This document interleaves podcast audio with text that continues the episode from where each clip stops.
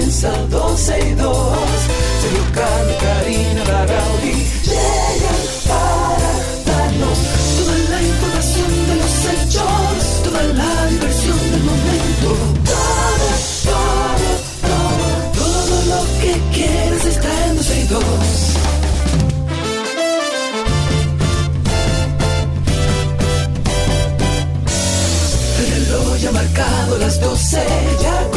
Comienza 12 y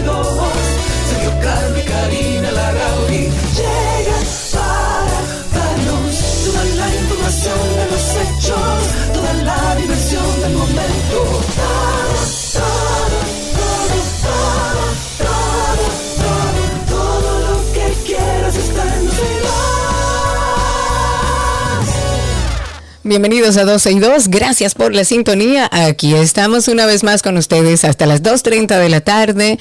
Eh, bueno, bien, una antesala del fin de semana, viendo las cosas que suceden en nuestro país, sorprendiéndonos con situaciones que uno como que no... ¿Cómo así que abre ¿Cómo así? ¿Cómo, cómo así que abre gente, youtuber? como que, ¿Cómo? ¿Qué fue lo que tú dijiste? ¿Cómo? Ah, pero- Youtuber. entonces tú la ley también. ¿Cómo que violé la ley? No, que digo, hay gente que se incrimina solita en cosas que tú Ah, dices no, después, sí, pero sí, vean, claro. tú violaste la ley entonces. Es que hay gente que ya no puede hacer nada con su nombre porque esos son nombres que andan caminando por las calles como si nada. O sea que al final, si es que ya la gente estoy. no le da Mm. vergüenza, Karina Larrauri, porque a mí me diera una vergüenza terrible tener el nombre de Sergio Carlos ba- ba- ba- barriendo las calles de Y a cualquiera, a cualquiera que le hayan insertado un mínimo de valores, no quisiera estar en medio de esta situación. Pero bueno, lo que sí es que aconteció ayer algo que, bueno, llamó la atención de toda la ciudadanía. El ex procurador de la República, Jean Alain Rodríguez, habló, habló anoche, eso circuló por todas las redes sociales, me imagino. ahora, Jean Alain. Entonces, exacto, yo digo, Yo le pero voy a yo creo que a no. Yo le voy a escribir a Jean Alain porque eh, tú sabes que una de las formas de crecer los canales de, de YouTube es a través de las colaboraciones. Y quiero ver si Jean Alain y yo podemos colaborar, yo con su canal y él con el mío. Yo lo voy a mandar, yo Mm, le voy a mandar. Mira, eh, la verdad es que se ha hecho mucho, eh, yo no sé, mucha historia alrededor de esta primera aparición de Jean Alain Rodríguez, eh, posterior a su, su cambio de, mm, de prisión preventiva a domiciliaria.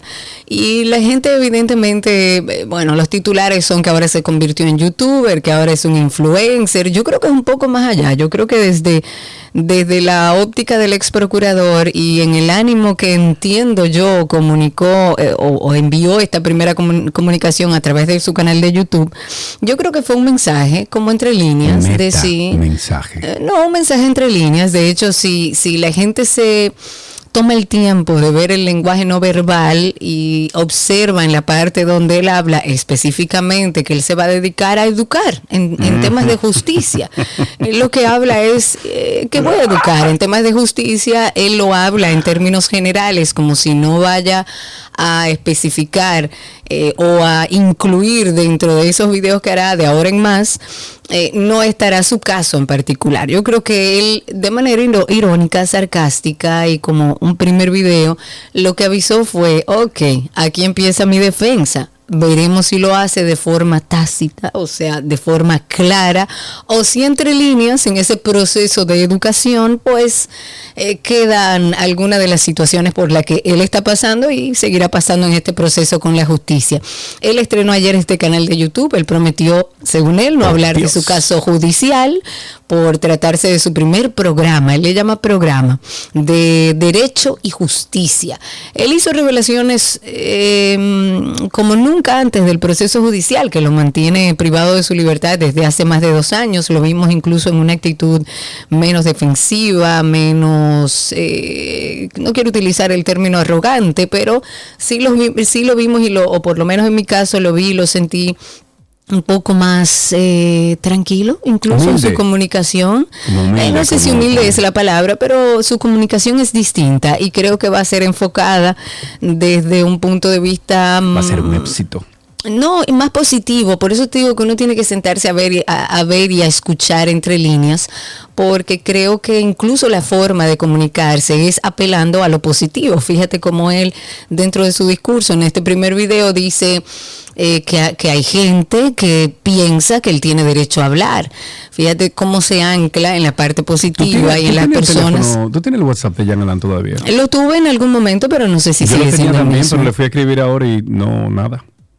Pero pero que pero que tú no puedes pretender que todo el que tú quieras escribirle te responda, te hable, te, no, no, no, no, es que no tengo el tele. Si alguien tiene el celular de Jan Alan, por favor que me lo pase por WhatsApp que quiero invitarlo a una colaboración con el Antinoti. Bueno, pues dele para allá, eso es fácil conseguirlo, eso no es complicado. Bueno, es, es, un fragmento que vamos a compartir con ustedes, un fragmento de un video que, completo que dura casi una hora, mucho de esto ustedes lo vieron por las redes, pero para hacer un poco de memoria, sabiendo que a partir de ahora tenemos información sobre el ex procurador Jean Alain Rodríguez. Escuchemos este fragmento de este primer video. Okidoki, vamos a escuchar. Pero antes de presentarle los detalles del programa Derecho y Justicia, por el gran respeto que tengo a nuestra sociedad, a todos ustedes que han escuchado tantas historias y serias acusaciones, entiendo que en este primer programa debo referirme antes a esas acusaciones, porque cuando se cuestiona el, el uso del dinero del pueblo dominicano, las explicaciones son obligatorias. Entiendo que sería faltarle a todos, pero como han hecho de este y otros casos todo un circo, pues también estoy dispuesto a dar la cara a través de este nuevo espacio o en cualquier otro lugar. Estoy consciente de que piensan muchas cosas negativas, no porque sean ciertas, sino porque es lo único que han escuchado en estos últimos tres años. Sin embargo, todo lo que han escuchado de mí es falso o muy bien manipulado para que luzca malo o ilegal. Muy al contrario, pregúntense por favor, tan solo un segundo, con tantos temas verdaderamente mucho más importantes que tiene el país.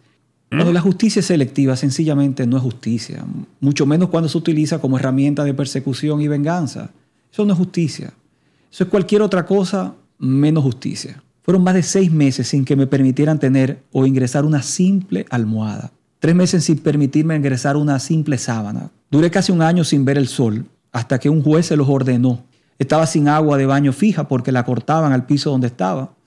Eh, comía, no se imaginan el qué, y, hasta muchas veces sin cubierto porque era parte de, del trato no entregártelo de vez en cuando. Tenía que trabajar mi defensa en el piso de cemento tirado porque por cerca de un año no me permitían ni una sillita plástica. Y todos esos temas son obligatorios, o sea, no es pidiendo ningún tipo de comodidad, son obligatorios para todo el mundo y todos los demás lo tenían.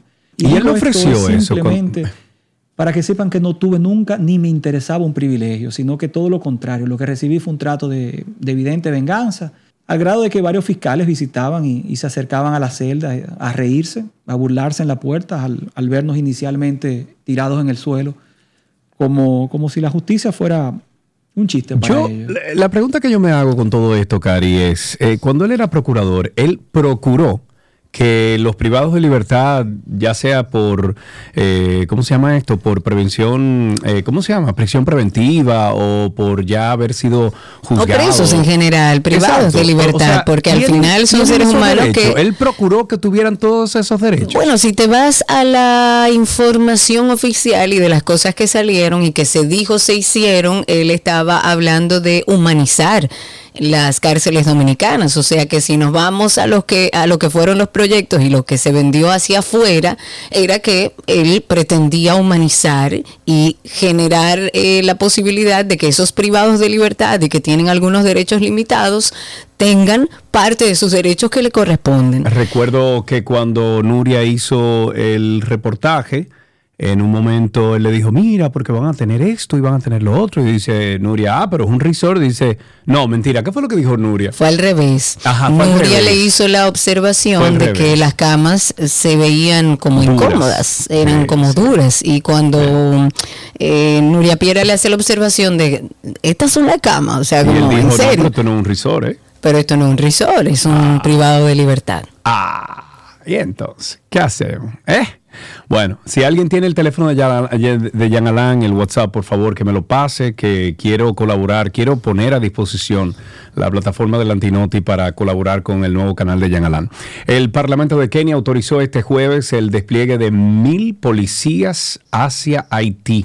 La Asamblea Nacional respaldó una moción que se encontraba archivada ya por el Comité de Administración y Seguridad Interna y finalmente fue aprobada la petición del gobierno Em, eh, la petición del gobierno de enviar agentes ante el aumento de la violencia en Haití en un, vamos a llamarle encendido debate, varios legisladores de oposición rechazaron los planes del gobierno de que Kenia liderara una fuerza multinacional en Haití con el argumento de que incumplía la constitución de Kenia. Sin embargo, los partidarios de la iniciativa dijeron que Kenia tenía el deber, la obligación incluso moral de ayudar a Haití. Recordemos que este proyecto fue bloqueado en octubre por el Alto Tribunal de Nairobi y la Corte tenía previsto pronunciarse luego de que el jueves, en un caso, el ex candidato a la presidencia dijera que la misión respaldada por las Naciones Unidas era un error y una misión suicida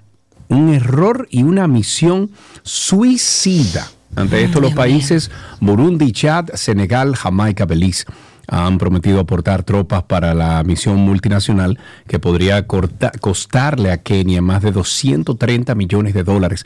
Esta semana se informó que la violencia ha escalado aún más en Haití, donde una pandilla fuertemente armada rodeó en el día de ayer un hospital en la capital Puerto Príncipe y dejó atrapados a pacientes entre los que había 40 niños y recién nacidos, aunque la policía rescató después a las personas secuestradas. Eh, bueno, estas pandillas en Haití han ido ganando mucha, mucha, mucha fuerza desde el magnicidio del presidente y el número de secuestros y asesinatos sigue creciendo. Karina, una cosita antes de pasar con el próximo tema. Vi algo muy interesante, te lo compartí ayer en, en WhatsApp, sé que no lo viste, pero eh, los Emiratos Árabes está implementando con, eh, eh, ¿cómo se llama? Bio, ¿cómo se llama esto? lo de la cara. Bio, biométricas, bio, ah, biométricos, sí. el reconocimiento. Exacto, el reconocimiento de, de datos biométricos eh, esta gente en los Emiratos Árabes está eliminando ya cualquier documento de viaje. Léase, usted para viajar a los Emiratos Árabes, usted no va a necesitar ni pasaporte, ni cédula, ni nada. Usted va a tener que estar registrado biométricamente y usted va a poder viajar allá con su cara. Listo me pareció fantástico, me pareció una medida eh, que va con los tiempos que estamos viviendo en el día de hoy. Creo que ya esto debería de ser internacional, donde tú te presentes al aeropuerto, pones tu cara en un reconocimiento facial de biométricos y usted le dicen todo, está, quita todos los datos, vamos arriba, viaje. Y punto, me pareció fantástico eso. Eh, sí, yo creo que son avances que deben darse despacito porque le tengo un poco de temor a la tecnología. todos los datos tuyos están en todos lados. Sí, yo lo sé, lo sé, eso, eso lo sabemos. Hablemos del minera, hay mejoras. La comisión interinstitucional que se estableció a través de un decreto y que está liderada por el Ministerio de Educación para el tema de la reforma y la modernización del sector educativo preuniversitario ha dejado conformada tres mesas temáticas de trabajo. Se van a coordinar, se van a dar seguimiento a todo el proceso de formulación de este plan decenal. En este caso sería, son 10 años del 2024 al 2034. Y de acuerdo con una nota de prensa que nos acercan durante este acto que estuvo encabezado por el ministro de Educación justamente, se armaron estas mesas de trabajo. Estará la coordinación para la revisión del marco normativo. Hay otra mesa de planificación subsectorial e institucional y hay otra de coordinación de la calidad educativa y aprendizaje. Además de la mesa de intervenciones de desarrollo, organización y gestión humana. Y todo esto tiene el objetivo de buscar la manera de organizar y de dar seguimiento a este plan de reforma de manera coordinada y continua, porque tenemos que trabajar mucho, sobre todo en la calidad educativa y en el aprendizaje de nuestros niños. Y arranco diciendo, primero Dios y después mantequilla. Claro. Claro. Recientemente Winston García Peguero, el hermano de Wilkin García Peguero de Mantequilla, dijo que su hermano, o sea que Mantequilla, es un preso político por haberse ah, declarado como miembro de la Fuerza del Pueblo. ok. Bueno, dice el hermano de Mantequilla que las autoridades están manipulando al Ministerio Público para que no salga a pagar y resolver el problema de su gente. Él sustenta estas declaraciones, ya que supuestamente Mantequilla representa una población y le tienen el liderazgo secuestrado en Sabana. Grande de Boyá, lugar donde ustedes saben que lo operó su empresa de inversiones Worldwide 3.14 y por lo cual además es acusado de estafa y amenaza de muerte. Okidoki, vámonos con la operación Colibrí. Los imputados de esta red del caso Colibrí dedicaban eh, su tiempo. Espérate. Dios mío, Dios mío, estamos nuevos. Ahora sí. Eh, dedicaban su tiempo a falsificar documentos públicos y ocuparon grandes cantidades de hojas timbradas del Poder Judicial, de la Junta Central Electoral, de la Oficialía Civil del país, de la jurisdicción inmobiliaria y de otras instituciones para cometer estas irregularidades. Yo, este que está aquí, lo declararía, eh, ¿cómo se llama esto? Traidor de, la patria, a toda esa gente, yo, este que está aquí. Pero bueno, de acuerdo con la solicitud de medida de coerción eh, en la que el Ministerio Público pide prisión a estos imputados del caso y declarar este caso complejo, el proceso se establece que entre los servicios irregulares que ofrecían, además de falsificar actas de nacimiento, de matrimonio, cédula de identidad, títulos universitarios, de propiedad, licencia de conducir, señores, era de todo. Porte de armas también. Oigan eso, falsificaban estos otros documentos públicos también. La estructura. Era todo, eso era, todo ellos te daban el listado, ¿qué es lo que lo usted necesita? Exacto. La estructura utilizaba hojas timbradas con numeraciones. Los miembros de la red que contaba con la implicación de empleados de la Junta Central Electoral cobraban entre 5 mil y 20 mil pesos por realizar estas operaciones. Oigan bien, oigan bien. Bueno, dentro de las cosas también para comentar, el Senado de la República ya aprobó en segunda lectura el proyecto que crea los centros logísticos, empresas operadoras de centros logísticos y empresas operadoras logísticas. Esto es todo el hub logístico. Esto es una iniciativa que el objetivo que tiene es poder establecer un marco jurídico para desarrollar y promocionar la República Dominicana como una zona de actividad logística en toda la región.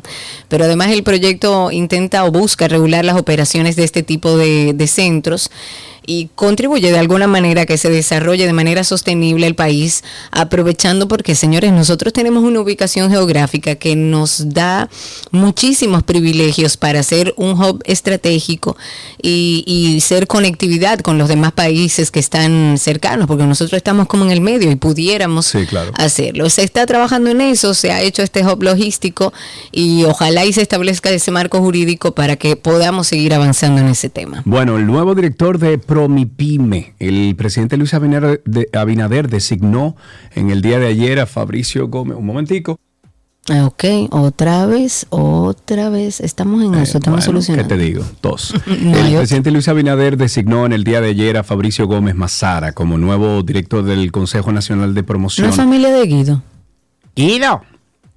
Y apoyo a la micro, pequeña y mediana empresa Promipyme en sustitución de Porfirio Peralta, suspendido por irregularidades con ventas ilegales de votos para un movimiento político. Y según un comunicado de la presidencia, Fabricio Gómez eh, fue miembro del Consejo de Directores del Instituto Dominicano de Telecomunicaciones y ha sido consultor nacional e internacional que ha impulsado iniciativas económicas sostenibles. El economista es hermano mayor, óyelo ahí, del dirigente político Guido Gómez Mazara, quien Oh, fue aspirante a la presidencia en la pasada convención del PRM, la cual fue ganada por Abinader con un 90.82% de los votos. En un tema internacional, el presidente en funciones del gobierno español, que es Pedro Sánchez, ha sido reelegido el jueves en una votación en el Congreso de los Diputados. Esto es una votación que se celebró eh, después de casi dos días de debate entre los líderes de los partidos que estaban centrados casi por entero en el controversial pacto de amnistía a separatistas catalanes que Sánchez aceptó a cambio de su crucial apoyo para ser justamente reelegido como presidente del gobierno. Sánchez obtuvo los votos de 179 legisladores en una Cámara de 350 escaños. Que a propósito, este domingo, si mal no recuerdo, son las elecciones en Argentina. Eso es toda una controversia y uno no sabe qué es lo que va a pasar y el lunes tendremos un reportero especial, abogado, conocedor del tema, hablándonos de toda esta situación. Guay caramba, muy bien señores. Bueno, antes de despedir esta primera parte, le queremos invitar siempre a ser parte de nuestro contenido Karina y Sergio After Dark. Son más de 100 episodios que ya tenemos ahí. Son todos sobre superación, sobre bienestar, eh, sobre buscar ese balance que tanto necesitamos. Por ejemplo, con este tema. Yo nunca en mi vida había escuchado esto, pero en lo absoluto yo me estoy desayunando. Yo soy un total aprendiz en esta conversación que vamos a tener de este episodio de Karina y Sergio After Dark. Hoy vamos a hablar de algo que quizás mucha gente no conoce. El Ayurveda considera al individuo como un ente integral, donde el cuerpo, la mente y el espíritu son una sola cosa. Pero para que vayan teniendo como un marco teórico, la palabra Ayurveda significa la ciencia de la vida. Es un tipo de medicina originaria de la India. La ayurveda es eminentemente preventiva. Tú vas al consulta ayurvédica y te van a dar una serie de pautas de cambios que tú tienes que ejecutar en tu vida. Karina y Sergio, After Dark. Karina y Sergio After Dark en todas las plataformas de podcast. Búsquenlo ahí como, bueno, en Google. Usted entra a Google, Karina y Sergio After Dark y ya. Voilà. Así empezamos 12 y 2 en el día de hoy. Gracias por la sintonía. Tenemos mucho, mucho, mucho contenido para compartir con ustedes. Todo, todo, todo lo que quieres está en 12 y 2.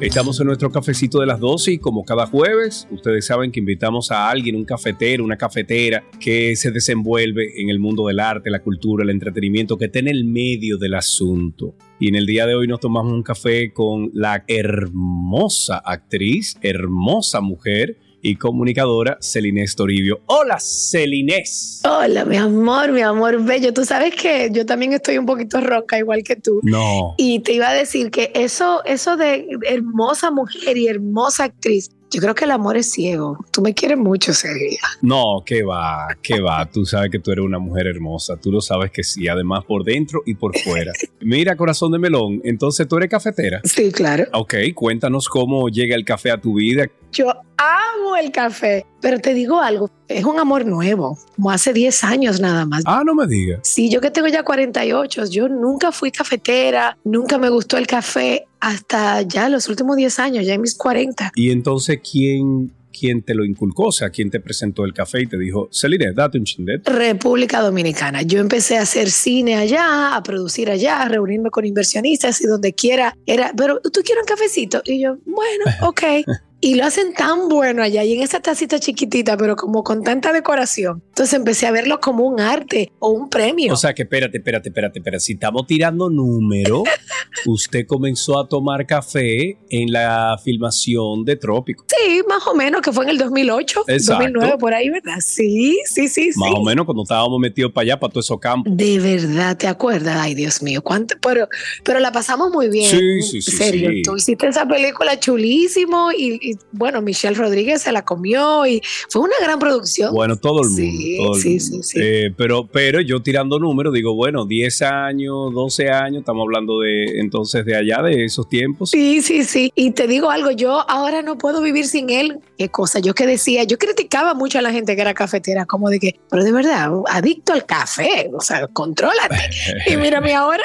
Así estoy yo también. Lo que pasa es que yo lo tomo en prensa francesa. Yo lo tomo. ¿Tú te acuerdas antes, cuando tú estabas chiquitica, que tus abuelos o alguien en la casa colaba café con una media? Sí, en una media, sí. Ok, bueno, el proceso de prensa francesa es similar, lo único que moderno, no es con una media, pero es similar a ese proceso que se hacía antes de, de colar el café en una media. Oh, wow. ¿Tú te lo tomas como, Celine? Me encanta mi café negro, así sea los primeros tres sorbos, o sea, es disfrutar mis primeros tres sorbos negro con azúcar, por supuesto, azúcar marrón. No uso azúcar de dietas. Muy pocas veces le pongo miel. Me encanta con nuez moscada. Ok. Me encanta. Eso me lo enseñó mi abuela. Ella lo tomaba así y yo solamente me acercaba a la taza de ella a oler la nuez moscada. Desde pequeñita empecé a amar ese olor. ¿Lo has probado con canela? También con canela lo he probado, pero prefiero la nuez moscada. Y ya luego después, si me apetece porque, o que me lo quiero llevar y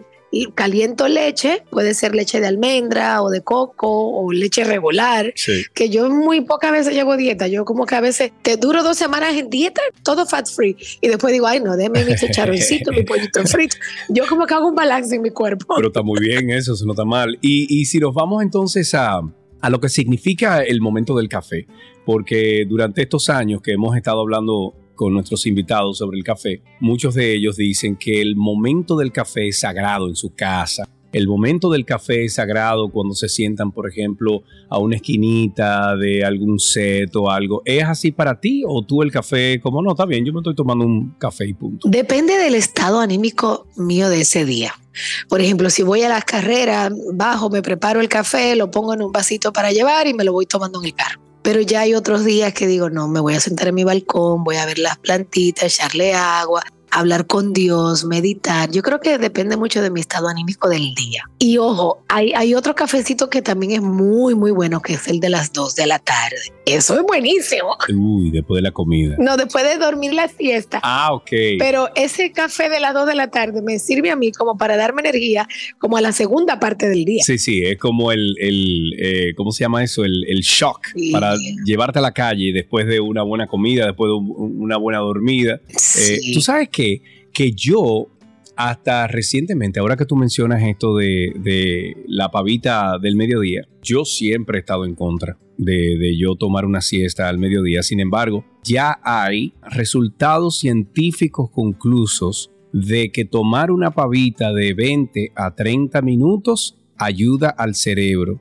Oigan bien, ayuda al cerebro, pero de una forma impresionante porque se mide en la inflamación, básicamente, inflamación del cerebro. Un cerebro que descansa y que, y que le damos esa pavita al mediodía, se desinflama y funciona mejor. Yo no negocio mi, mi pavita, ¿no? Y mira, yo trabajé muchos años en la radio Nueva York. Yo me levantaba a los Juan Luis Guerra a las 4 y 40 todos los días, de lunes a viernes.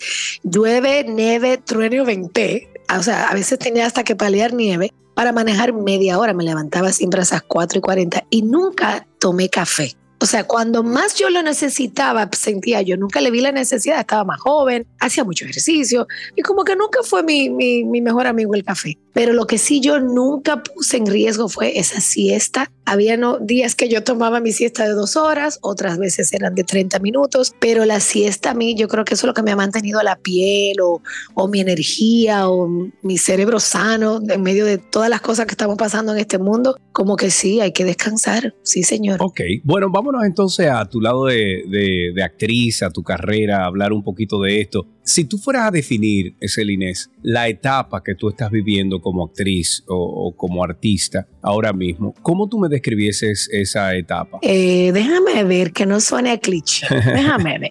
Una etapa serena, una etapa en calma, porque me- ya no voy detrás de que la de la alfombra roja, la de los eventos, la que tiene fear of missing out, el FOMO, el, el miedo que le da de perderte un evento o un proyecto. La de realmente, que no suene arrogante, analizar. Déjame ver, espérame. ¿A qué es que yo voy a audicionar? Porque no me gustan las audiciones. Entonces, va a ser para ponerme enfrente de una cámara, hacer algo que realmente no voy a disfrutar haciéndolo. No.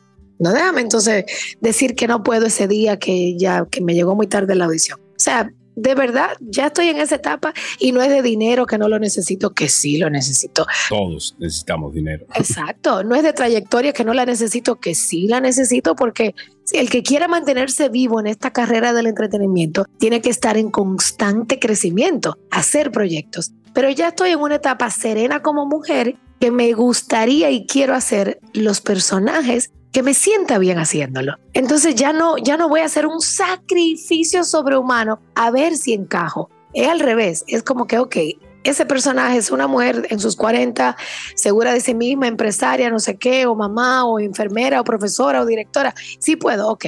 No voy a coger un papel de una ciclista, de una nadadora profesional. O sea, no, no, no audiciono, no me pongan, que no.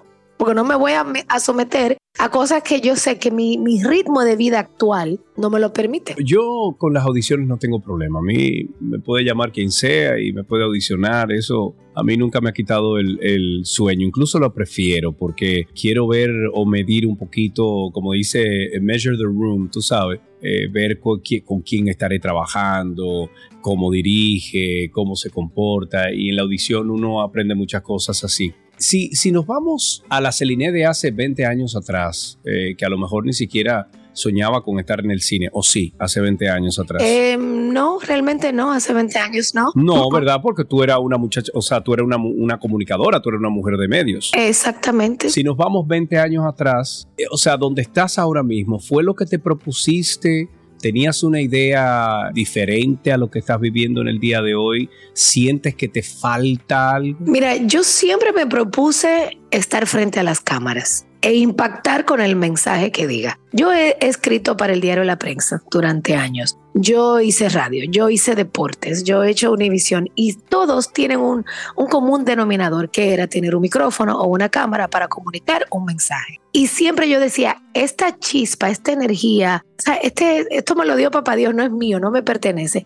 ¿Qué yo puedo hacer chulo, provechoso, entretenido, que impacte con esto? O sea, ¿qué puedo lograr con esto? O sea, que siempre ha sido como la misma línea recta. Lo único que, que ha cambiado es el formato de expresión. Un periódico, una radio, un pelotero, un actor, ¿me entiendes? Una pantalla grande, un podcast. Es, es lo único que, ha- que ha cambiado. El medio es que cambia, pero eh, tú sigues en lo mismo. Exactamente, yo creo que tú también, ¿no? Tú, tú actúas, Sí, tú sí, sí, produces, también tú, tú eres maestro de ceremonias, tú creas una empresa, tú haces un canal de YouTube. O sea, es lo mismo.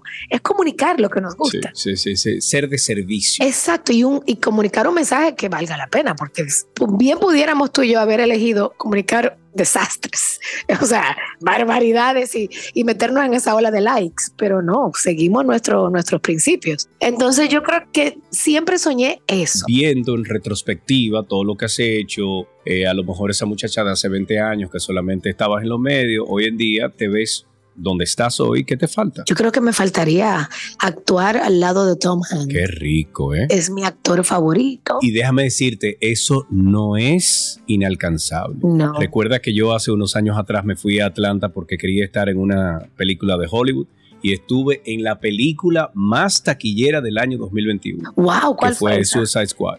Entonces, eso no, es, eso no es imposible. Si tú te pones esa mente tuya, porque tú y yo somos muy similares. Sí. Si eso es una de tus metas, corazón de melón, entonces propóngaselo. Es verdad, tienes toda la razón. Externalizándolo es como que me doy cuenta. No te puedo dejar ir sin antes hablar un poquito de Colado 2. Después de siete años, regresa. Cuéntanos cómo te sientes con esto, cómo se siente el equipo. Feliz, serio, feliz. Fue una familia que se reencontró siete años después. Entonces era como de que, ah, pero, ah, ya creció el niño. Oh, pero mira, el pelo te lo cortaste. Ah, pero tú estás más flaco. O sea, fue así la- en la primera semana. y mira, ¿qué te puedo decir? Colao eh, sigue siendo esa historia íntima, bonita, de pueblo, de familia. Y llega en una época perfecta, que es la época navideña, de, de tú ya soltar lo que no pasó en el año, suéltalo y, y ahora disfruta que ya se va el año. Entonces es típico para ir a verlo con toda tu familia, muy chistosa, mucho humor, bien hecha, divertida. A mí me encantó. Qué Sí, me qué encantó. ápero, qué ápero. ¿Cuándo, ¿Cuándo estará en cine ya? El 30 de noviembre ya, o sea, cerramos un mes y abrimos la época más feliz de- del año, la Navidad. Y va a estar en todos los cines. Diantre, y llega, llega en una fecha clave, porque todo el mundo comienza a ir al cine. Exacto, eso es, tú sabes, nuestra estratega amiga Sumaya Cordero y Caribbean Cinemas, que sabe muy bien sus fechas. Claro. No, pero yo los invito, mira, ¿y qué tiene de nuevo esta peli? Te puedo decir que personajes nuevos, la trama de aquella vez del primo que vino a la casa y se enamoró de, de la eh, abogado y no sé qué, ahora ya eh, están casados, hay situaciones de matrimonio muy cómicas, o sea que la trama continúa, tiene la misma esencia, los mismos personajes, algunos nuevos, como Karen Yapor, que hizo un papel muy chulo, la Karen así muy toda ella, muy diva, Qué pero muy chulo, sí. Qué ápero, qué ápero, qué. Bueno, estamos esperando eso. Eh, corazón, gracias por estas palabras, gracias por este momento. Tú sabes que yo, bueno, no sé si tú sabes, pero lo digo mucho al aire, que el tiempo es el regalo más hermoso que tú le puedes dar a alguien porque nunca lo recuperas. O sea que estos 15 minutos que hemos tenido al aire eh, me parecen un regalo de Dios de parte tuya para nosotros. O sea que muchísimas gracias. Un beso grande, Celines. Te quiero, te quiero. Yo me sentí que estaba hablando contigo aquí ahora en la sala de mi casa con un cafecito. también. Y yo, y yo con este problema que tengo en estos oídos, que te oigo lejos, pero te estoy escuchando. Ay, Dios mío. Te quiero, déjame gritártelo, espérate, te quiero mucho. Te quiero, amor mío. Un beso grande. Gracias por estar con nosotros. Hasta aquí nuestro cafecito.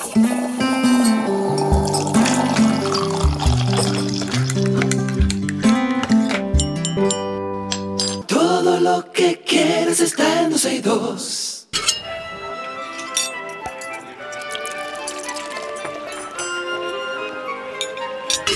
Ulala, me je mange comida de Gabriela Paz, que se bonici. Me oui, hola, Gaby. Uy, yay, ¿cómo vas? Todo bien, ¿cómo está la romana? ¿Cómo está Boala Café Marché? Estamos todos por estos lados tranquilos, disfrutando del, del sol, del clima. como Mientras dure, siente- porque viene un palo de agua por ahí. Así leí, así Sí. leí. Sí, es importante y aprovechar que lo comentamos, que sepa la audiencia, si no se han enterado, aunque ha salido en todos lados, que va a haber mucha lluvia a partir de mañana viernes. Ya se pronostican eh, fuertes lluvias de manera estacionaria, lo que significa que habrá inundaciones, así que tome todas las medidas necesarias. No espere que, que empiece a llover, sino desde ahora saber qué cosas necesitamos para estar seguros. Pero estamos en nuestra receta y vamos a preparar otra comida, otra receta mediterránea. Así es. Y por mi parte voy a cerrar semana con algo dulce. Ay, qué rico. Vamos a hacer una... Bueno, dentro de... Me puse a buscar cuál eran, cuáles podían ser dulces dentro de la comida mediterránea. Me llamó un poco la atención leer algunos, pero me salió la crema catalana y digo, uff, Uy, sí. aunque, aunque sea, no sea, no importa, la vamos a dar. Claro. Em, se tiende a confundir la crema catalana con el creme brûlée. Y básicamente la diferencia de algunos que dicen no, que una se come fría, otro se come un poco más caliente y demás. Realmente es que la, en la crema catalana utilizamos fécula de maíz y en el creme brûlée espesamos a baño de María eh, y con crema de leche, básicamente. Pero viene siendo, son muy parecidas en cuanto a textura y sabor, pero esa parte de la fécula de maíz no se utiliza dentro del, del creme brûlée, que es uno de mis postres favoritos Ay, pa- y- y para mí siempre lo disfruto. Uf, bien cuando- hecho, porque no- hay de todo. Exacto, sí. Para mí, comerme un creme brûlée que esté aguado, no, no, o sea, como que... No, o muy No, frío, o si no está bien tostado arriba, eh, tiene Sí. que ser muy especial. Es como la tacita de cristal. Este lo iba a decir. esas mañas, Karina, esas mañas. Y tuyas, amor mío. sí, sí, sobre todo, sobre todo. Bien, pues para esta crema catalana vamos a tomar en cuenta que nos va a dar alrededor de seis porciones. Vamos a necesitar cuatro tazas de leche entera. Importante que sea leche entera, ¿ok? Eh, de ocho yemas de huevo. Tomen las claras y, y guárdenlas o hagan suspiros si quieren con, con ella, pero no, no la tiren porque se pueden hacer muchísimas cosas. Huevos, los huevos revueltos, las omelettes, se puede utilizar para hacer, como te dije, el suspiro. O también recuerda que igualmente las puedes congelar. De azúcar vamos a necesitar media taza. De fécula de maíz, que es como de azúcar blanca tiene que ser. Fécula de maíz conocida comercialmente y que valga la cuña como maicena, eso es fécula de maíz, un cuarto de taza, la corteza de, particularmente a mí me gusta utilizar más naranja, la corteza de una naranja, pero usted puede utilizar también la corteza de un limón si quiere, un poquito más de eh, azúcar para cara- a caramelizar por arriba, caramelizar por arriba cuando vamos a terminar. Y aquí puedes darles una, una opción de un chorrito de vainilla, si quieres, o si prefieres una ramita de canela. También puedes tener yo, ¿por qué no? En caso de... Ok. Pues bien, lo que vamos a hacer, vamos a comenzar, eh, obviamente separando las yemas de las claras, como te dije ya las claras las vamos a, reservar para cualquier otra cosa. Entonces en, en una olla que sea de fondo grueso para que no se nos queme la leche, vamos a poner la leche junto con la corteza de la naranja y la ramita de canela, si así lo vas a utilizar. Entonces aparte en, en otro bowl vamos a mezclar bien el azúcar con la fécula de maíz y vamos a ir a agregar las yemas, vamos a batir y vamos a unir todo bien. Entonces, cuando la leche comience a hervir, vamos a agregar la mezcla de las yemas que ya teníamos con el azúcar y- y la fécula de maíz, y con un eh, batidor de mano preferiblemente. eh, vamos a, a mezclar. Pero un truquito que les doy es que al momento de agregar las yemas pongan un colador porque así cualquier resto que se quede de, de la clara, que aunque esté batida, puede, estar, eh, puede tener presencia, se cuela esto y tenemos todavía una textura muchísimo mejor. De hecho, cuando yo preparo omelets y quiero que los huevos me salgan súper cremosos, yo cuelo el, el batido del huevo. Inténtenlo que le va a ir muy bien. Entonces vamos a, a mezclar, vamos a ir removiendo, siempre trabajar a fuego medio. E importante, no parar de remover. Porque eh, como estamos trabajando con fécula de maíz, con el contacto con el calor, se puede poner muy espesa y lo que va a pasar es que no va, la leche no va a tomar los sabores que queremos y simplemente puede saber a fécula de maíz.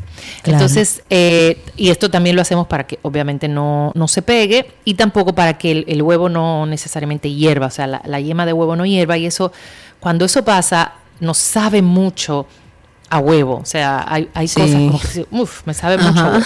Entonces, esto vamos a seguir mezclando, mezclando, mezclando hasta obtener eh, una contextura de natilla, que eso lo vamos a dar cuenta, vamos a, a levantar nuestro batidor y se nos va, se va a caer un poco, pero se va a quedar un poco de, de la mezcla en, el batidor. Aquí vamos a apagar y de inmediato va a, a po- a colocar en las cazuelitas individuales, porque si usted espera que se enfríe, lo que va a acontecer es que se va a compactar y entonces va a tener que darle otro poco más de calor para que Para poder manejarlo. se ponga exactamente Claro. para poder manejarlo y lo que va a tener es un sabor completamente diferente.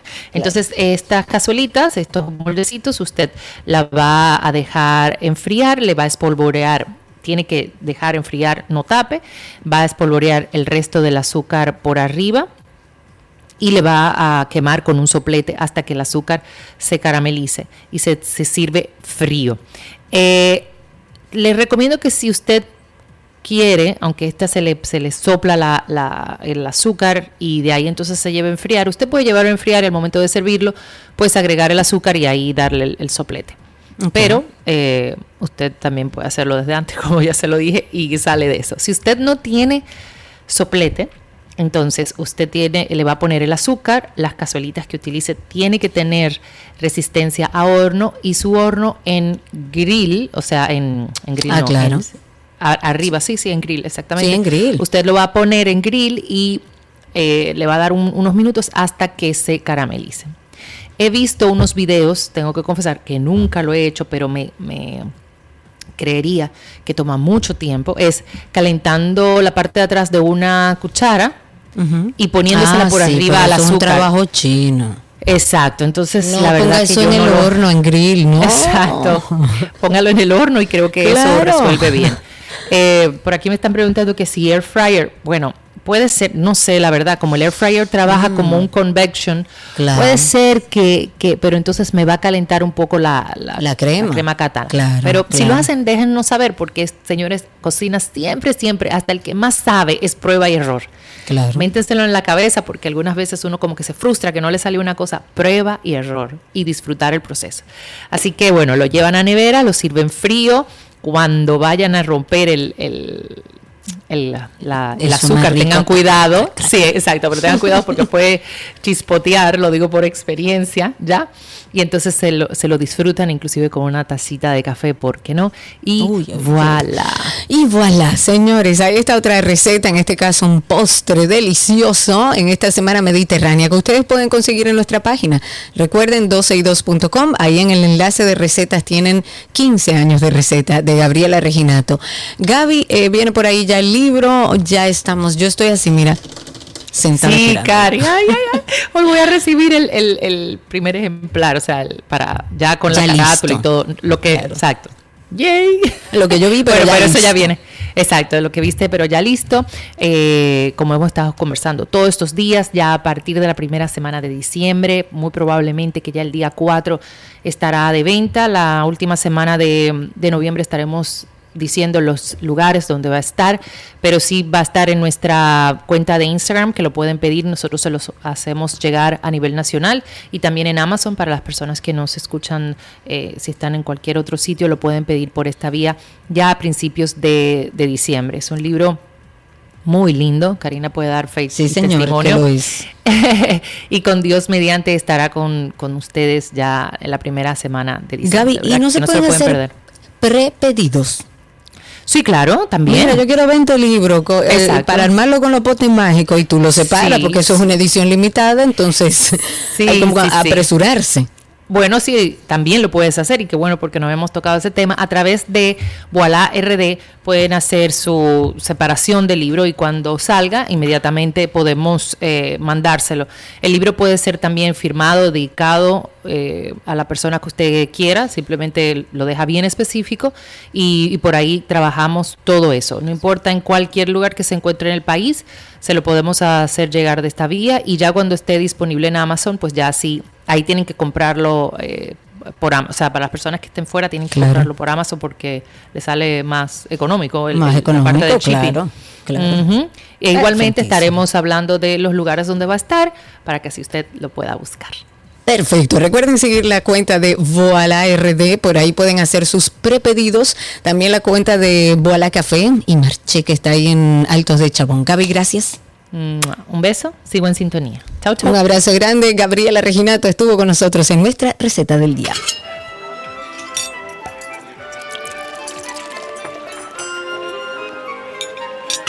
Todo lo que quieres está en 12 y 2.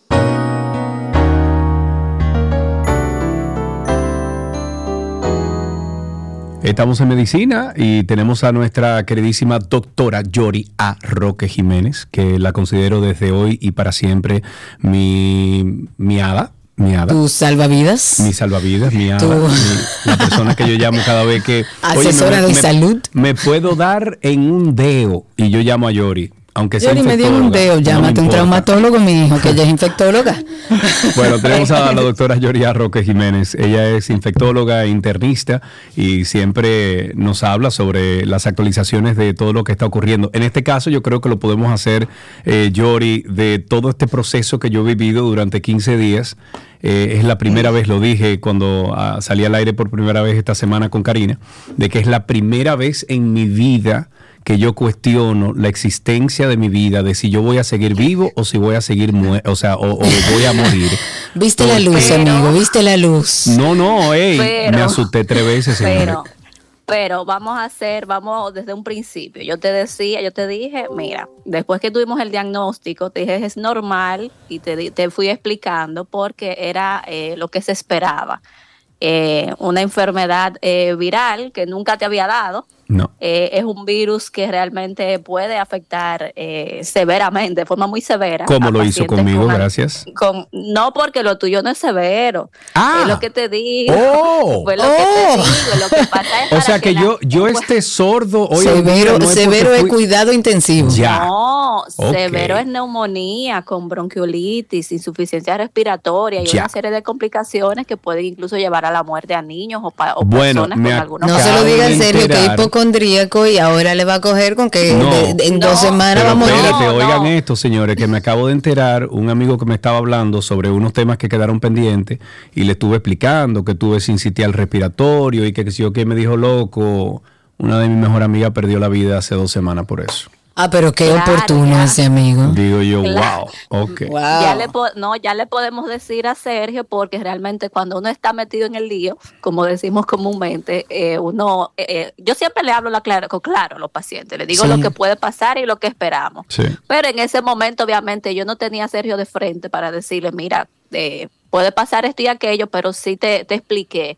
Es normal, lo que pasa es que la experiencia de que tú nunca habías tenido una infección a esa magnitud, obviamente hace cuestionar Claro. eh, ese momento. Voy a de la salir vida. de esto. Vamos. Pero es interesante hablar sobre este caso porque Sí, claro. me parece que en medio de la situación que vivimos, donde está la influenza, el COVID, el dengue, el no sé qué, uno no sabe, uno de- tiende a ir a emergencia, a hacerse todas sus pruebas de lugar para empezar a descartar qué es, que no es, si es gripe, si es influenza, si es lo otro.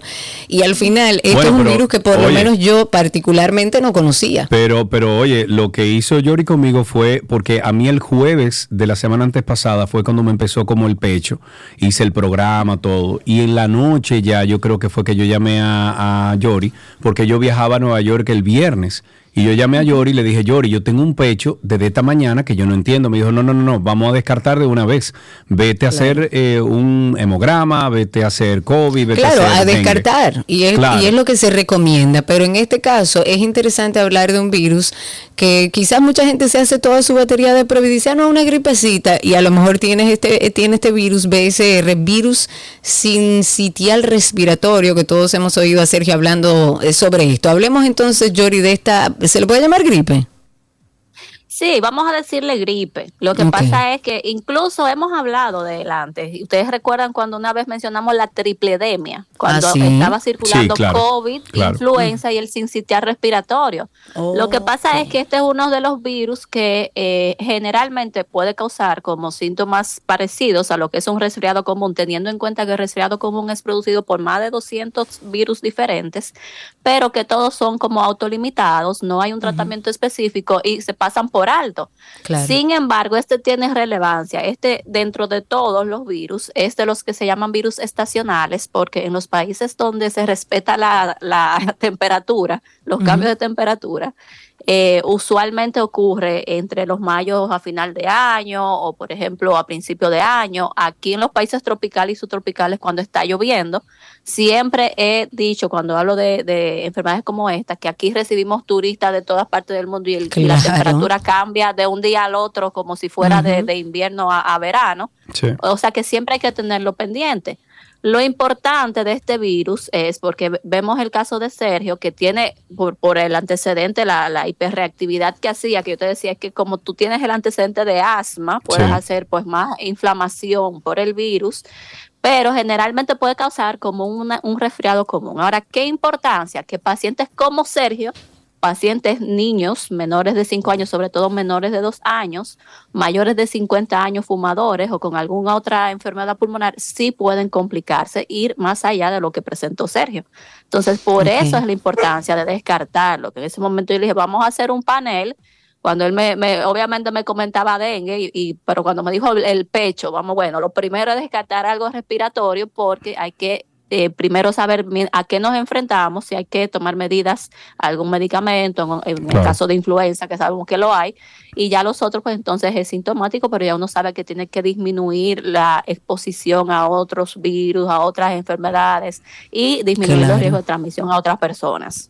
Ok, Ok. Yori, vamos a aprovecharnos, vamos a un corte comercial y regresamos, pero yo quiero, por favor, porque eh, parte de todo este proceso, cuando yo lo hice público, que estaba enfermo con sincitial respiratorio y esto eran los síntomas y me la pasé en Instagram ahí como informando un poquito de qué me pasaba, yo recibí, y te lo compartí a ti, Yori, yo recibí, o sea, cientos, literalmente, señores, cientos de mensajes de personas que decían, ay, yo tengo eso mismo, ay, mi, mi, mi hijo tiene eso, ay, qué sé yo quién, ay, qué sé yo cuánto, o sea, eso anda, y eso anda de una forma generalizada tener en este cuidado, país. evidentemente. Y no le estamos dando la importancia eh, debida, entonces vamos a abrir nuestras líneas 829-236-9856 para que ustedes también puedan interactuar con la doctora Yoria Roque Jiménez sobre el virus sincitial respiratorio. 829-236-9856. Estamos hablando del virus sincitial respiratorio. Hablamos un poco mata. sobre él, que casi le lleva la vida a Sergio. ¿Hay alguna población, Yori Roque, que está con nosotros, eh, o personas que sean más susceptibles a enfermarse por este virus, eh, Yori? Ciertamente, Karina, y vamos a recalcar. En general los niños menores de 5 años, pero más aún los de dos, los de menos de 2 años. O sea, este virus es la causa número uno de neumonía en esta población, sobre todo los de menos de un año. Y aquellas personas, por ejemplo, los niños prematuros, niños con alguna enfermedad pulmonar, etcétera, etcétera, también. Ya los mayores de 50 años también vienen a formar parte del grupo de riesgo y sobre todo aquellos que tienen enfermedad pulmonar como el EPOC, que la, justamente ayer era el Día Mundial del EPOC, la enfermedad pulmonar obstructiva crónica que ocurre en los pacientes fumadores crónicos, los asmáticos, las fibrosis quísticas, los viejitos que viven en centros de cuidados y personas con comorbilidades, entonces también tienen mayor riesgo de complicaciones. Ok, Eh, 829-236-9856, 829-236-9856. Vamos a hablar de los síntomas. Yo empecé por un pechito, yo me levanté el jueves y hago y tengo flema, digo yo, oh, qué raro, porque eso usualmente viene primero con un pecho apretado y luego entonces eh, viene la flema, pero esto fue como me brinqué el pecho apretado y llegó la flema. ¿Cuáles son los síntomas más característicos, o sea, más importantes y qué tiempo se mantienen para que la población que nos escucha sepa eh, si está pasando por un momento de sincitial? Mira, te voy a mencionar varias cosas importantes y, y síntomas característicos o muy específicos que te hacen pensar en sincitial respiratorio. Amén de que comienza, como dices, puede comenzar como un resfriado común, que eso es lo que se manifiesta con síntomas del tracto respiratorio superior, que todo, yo le digo a los pacientes, lo que va de la garganta para arriba, esa sensación de que está tupido, de que está Ujú. botando agüita por la nariz, de que tiene tos, incluso puede dar conjuntivitis, eso es como un resfriado común que eh, a diferencia de otros virus, entonces vienen dos afecciones que pueden ser más intensas en este virus, que son eh, la afección de los senos paranasales, esa congestión que va a dar lugar a lo que es una otitis o a esa, esa sensación de que hay mucha agua en el oído, de que te duele el oído, de que se está explotando. Eso es muy característico, o sea, en comparación con otros virus. Ya en pacientes que se complican, o sea, que pueden haber complicaciones, por ejemplo, los niños, hay una entidad que se llama bronquiolitis, que es que luego de presentar esos síntomas de las vías respiratorias superiores, comienzan a presentar el pitido, el wheezing, que es como si estuviera apretadito del pecho. Eh, incluso también pueden eh, presentar lo que es unos crepitantes, como si tuvieran una neumonía. Y algo muy serio, que, que es una apnea. Una apnea es cuando uno deja de respirar Sí. eh, de repente, y esto puede suceder en niños. Así, de hecho, se considera la apnea secundaria al sincitial respiratorio una de las causas de muerte súbita Ay, en niños así pequeñitos, porque aunque no se sabe exactamente por qué ocurre, pero sí se cree que hay una alteración en unos receptores de la laringe y el niño deja de respirar. Uy, Entonces, Claro. eso puede suceder en estos niños. Ya otras complicaciones pueden ocurrir, obviamente, eh, muchas más neurológicas, eh, daños cardiovasculares, eh, miocarditis, fallo cardíaco, eh, convulsiones, encefalopatía, daños en el hígado. Eh, depende de qué tan grave, obviamente, llegue a diseminarse o qué tan grave llegue a manifestarse, pero sí pueden ocurrir. Ok, ¿existe algún tratamiento específico? O sea, ¿cuál es el protocolo a seguir cuando una vez ya se identifica que es este virus? Yo creo que serio se hizo, eh, yo le dije del libro, del libro, Bueno. porque fuimos haciendo la cosa por pasos, porque eh, el tratamiento es sintomático. No hay un, un antiviral específico, así como influenza que tiene su oseltamivir, no lo hay. Eh, hay algunos eh, medicamentos que se usan en, que se han utilizado en, en ensayos y eso, sí. Pero no hay definitivamente. Menciono la ribavirina porque puede ser que la vean por ahí en algunos pacientes con inmunocompromiso severo, que es un antiviral muy, muy tóxico, pero se maneja sintomático. Es decir, el paciente comenzó con tos, vamos a dar antitusivo, eh, vamos a controlar la fiebre, vamos a controlar la, eh, la congestión, vamos a dar medicamentos para el dolor y así sucesivamente. Yo siempre, siempre trato de mantener las vías aéreas lo más eh, permeables posibles porque vienen las complicaciones cuando se acumulan esas secreciones. Sí. O sea, un resfriado común. ¿Dónde estoy yo ahora? Gracias. Que tengo una pansinusitis. Yo nunca en la vida había escuchado eso. Una pansinusitis. Eso es una, Una- sinusitis de todo. De todos, de todos los senos paranasales. Entonces, la, la, como el objetivo es esto, uno va manejando dependiendo de los síntomas, porque no todo el mundo presenta todos los síntomas, no todo el mundo tiene todo, puede ser incluso, eh, lo que decía al principio, mucha gente lo tiene, no se diagnostica porque fue leve y nadie se hace, eh, sabemos, y lo voy a mencionar aquí sin ningún problema, pero sabemos que la prueba para diagnosticar este virus es bastante cara, no la cubre el seguro. Entonces nadie por una gripecita, a veces tú le dices, pero vamos a hacerte la prueba. Bueno, realmente yo no le indico a todo el mundo, a menos que yo esté buscando ese justamente, Sí. eh, porque no tiene tratamiento, porque sabemos que la de COVID podemos hacer otra prueba rápida, influenza podemos hacer otra prueba rápida, pero hay una prueba que me detecta los tres. Ahora es costosa, no la cubre el seguro, pero por eso quizás mucha gente pasa desapercibido y lo que ustedes decían, ahora mucha gente afectada porque el que lo tiene no sabe y Claro. lo está pasando a los demás. No, y esto es contagioso, o sea, esto es igual que cualquier proceso Cualquier gripe, eh, cualquier viral virus. respiratorio. Tú se lo pasas a con quien tú hables, básicamente. Claro, con contacto con gotitas cuando la gente estornuda, cuando la gente tose o, o si tiene contacto directamente con esa con esos fluidos y ya tú te puedes contagiar. Exacto. ¿Hay alguna vacuna? Eh, porque creo que en alguna conversación tú y yo hablamos de eso, de que sí, de, de que existe. Sí hay una vacuna y hace esto es una vacuna brand new, o sea, es reciente. Del año pasado se comenzaron la- las eh, las aprobaciones para estas vacunas, exactamente, pero no se vacuna todo el mundo.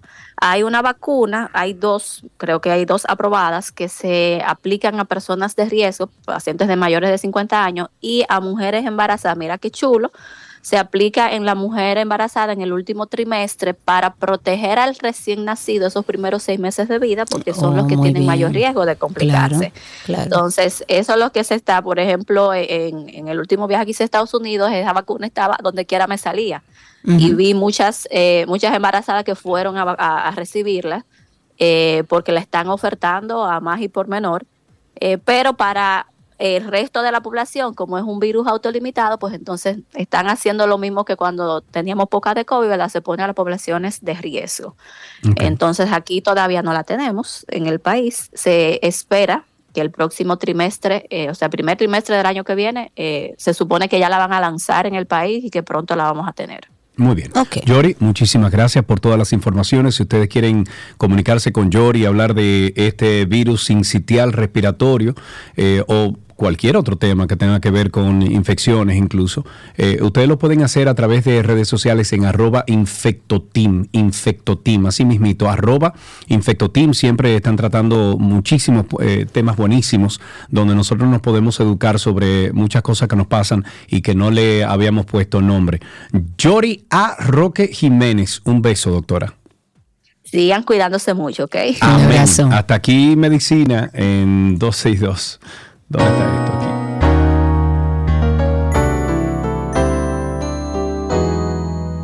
Todo lo que quieres está en 262.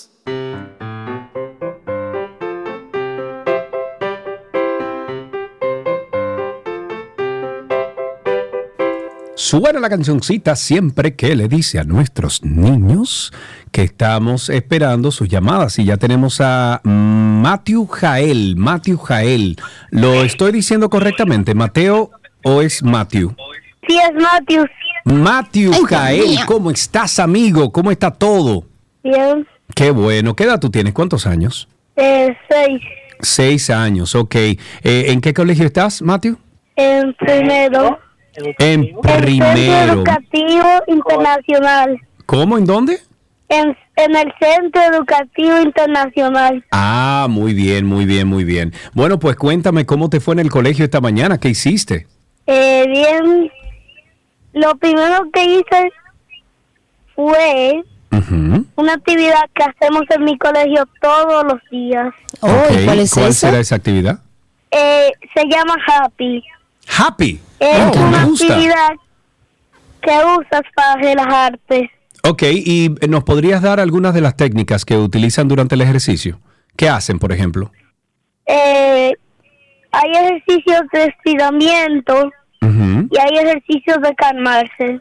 Ay, Ok, me Los de calmarse se usan específicamente como la yoga. Oh, ¿Y te mira gusta la yoga a ti con tan poca edad? Eh, Eso no tiene edad. Bueno, pero, pero si la... yo tengo seis. Pero sí, lo que digo, eh, eh, Matthew, es si, si, si te gusta, o sea, si la disfrutas. Ah, sí, sí, sí, sí. Ah, pero mira qué bien. Le gusta el yoga, qué bueno, me alegro mucho. ¿Te sabes algún chiste, Matthew? Mm, tengo una adivinanza. Dele usted para allá, cuéntame. Mm, Cuéntamelo. a ver. Hay 10 mujeres en un carro. Es de día y tienen 10 hornillas abiertas. Adivina. Eh, Yo no tengo ni idea, ni la Machi. más mínima idea tengo yo. ¿Qué será? Es el que se están tapando del sol. Mira, muchacho, mira, muchacho, muchacho, también, mira, muchacho. Ni nada te voy a decir hasta aquí. ¿Qué aprendiste en el día de hoy?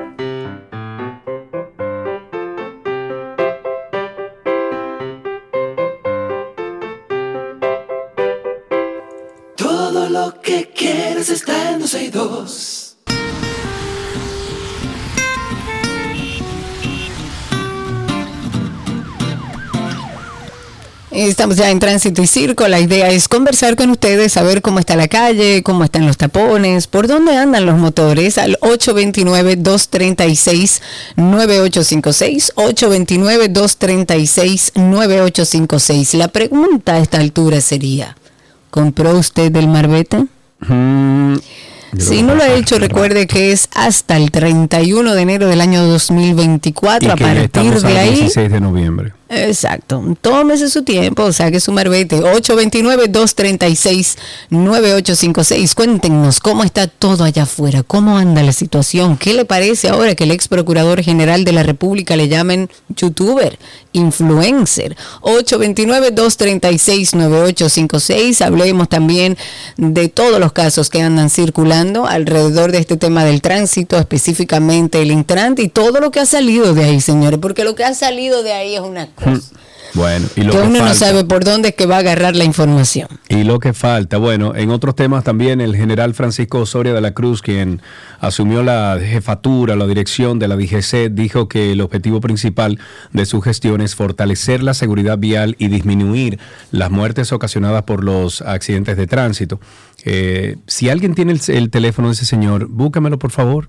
¿De quién? Para ver si resolvemos el problema de aquí de la rotonda de- de, Ah, de, de aquí de Punta Cana porque eh, abordé a Hugo, qué sé yo, cinco veces sobre el tema y nunca me hizo caso. A lo mejor eh, Ecovita Nueva barre bien, ¿verdad? Bueno, dijo, dijo lo siguiente, señor presidente, tenga la seguridad de que no voy a defraudar a la sociedad dominicana ni al superior gobierno de la República. Trabajaremos sin desmayo para continuar mejorando la seguridad vial y reducir las muertes por accidentes de tránsito y no muevan el guion. Eh, dice el, accidentes de tránsito y dónde quede. Aquí está, y lesionados. El oficial dijo que las estrategias contemplan acuerdos con las empresas dedicadas al transporte para capacitar a los conductores y explicó que esta dependencia policial fortalecerá la formación de los agentes de seguridad vial para garantizar el bienestar de la sociedad dominicana, trabajando de la mano de o del mando del Ministerio de Educación, los medios de comunicación, la iglesia y todas aquellas personas que tengan el interés de colaborar con el tránsito vehicular. Yo quiero colaborar. Lo único que pido es que se tomen en consideración algunas eh, soluciones que hemos nosotros eh, elaborado aquí en el área de Bávaro Punta Cana. Es todo lo que pido. 829-236-9856, 829-236-9856. Cuéntenos cómo está la calle, el tránsito, el circo, qué le parece todo lo que está sucediendo en nuestro país en, en este, bueno, ya casi fin de año que uno como que piensa que las cosas se van a empezar a tranquilizar y no, no se tranquilizan. 829-236-9856. También comentar que el Ministerio de Salud Pública estuvo informando que van a continuar las investigaciones sobre un brote diarreico agudo, que eso está ocurriendo en la comunidad de la Ciénega, en Barahona. Habíamos nosotros hablado también, creo que en este caso en específico, donde eh, la misma comunidad estaba llamando a salud pública porque se, se habían alertado, se habían dado cuenta de que había muchas personas en esta situación, en este brote. Según la doctora y directora de gestión de riesgo, Gina Estrella, un personal de salud fue, dijo que investigó la causa del fallecimiento de una persona de nacionalidad haitiana. Se determinó que estaba inmunocomprometida con el virus de la inmunodeficiencia humana o VIH, como se le conoce ya en etapa avanzada. La encargada del Departamento de Gestión de Riesgos además estuvo hablando, dijo que en estos momentos el personal de la Dirección General de Medicamentos, Alimentos y Productos Sanitarios, también la Dirección de Epidemiología, están en el lugar realizando cultivo de todas las aguas para determinar la presencia de esta bacteria. Son medidas que se están tomando después de que ayer se anunciara que seis personas perdieron la vida en el municipio de La Ciénega de Barahona por un brote sospechoso diarreico que se propaga en esa zona costera y que los comunitarios dicen que se trata aparentemente de cólera. Estas nuevas defunciones se suman a las más de 10 ocurridas en los últimos 20 días en ese municipio. 829-236-9856, 829-236-9856 es nuestro teléfono aquí en 12 y 2. Estamos esperando sus llamadas, cuéntenos cómo está el tránsito, cómo está el circo. Recordamos una y otra vez que desde mañana se pronostican lluvias en todo el país. Por favor, por amor a los clavos de Cristo tome las medidas del lugar. Si usted tiene, por ejemplo, una casa, suba al techo, asegúrese de que, de que los desagües del techo están habilitados, eh, camine la casa alrededor. Si hay, por ejemplo, eh, de estos, eh, ¿cómo se llama?, contenedores y, y recipientes que pueden almacenar el agua, quítelos o póngalos de lado para que el agua cuando caiga no se acumule. ¿Por qué? Porque entonces tenemos la cuestión del dengue después. Claro, ¿no? y además, y, y muy importante, si usted no tiene, si usted ve que está lloviendo y va a llover de manera estacionaria, según estaba hablando con nosotros Jens Uriel ayer, eh, eh, no salga, no se exponga, a menos que no sea estrictamente necesario. Por suerte, y aunque no es suerte, pero eh, tenemos un fin de semana franco durante esta lluvia que estará sucediendo en nuestro país.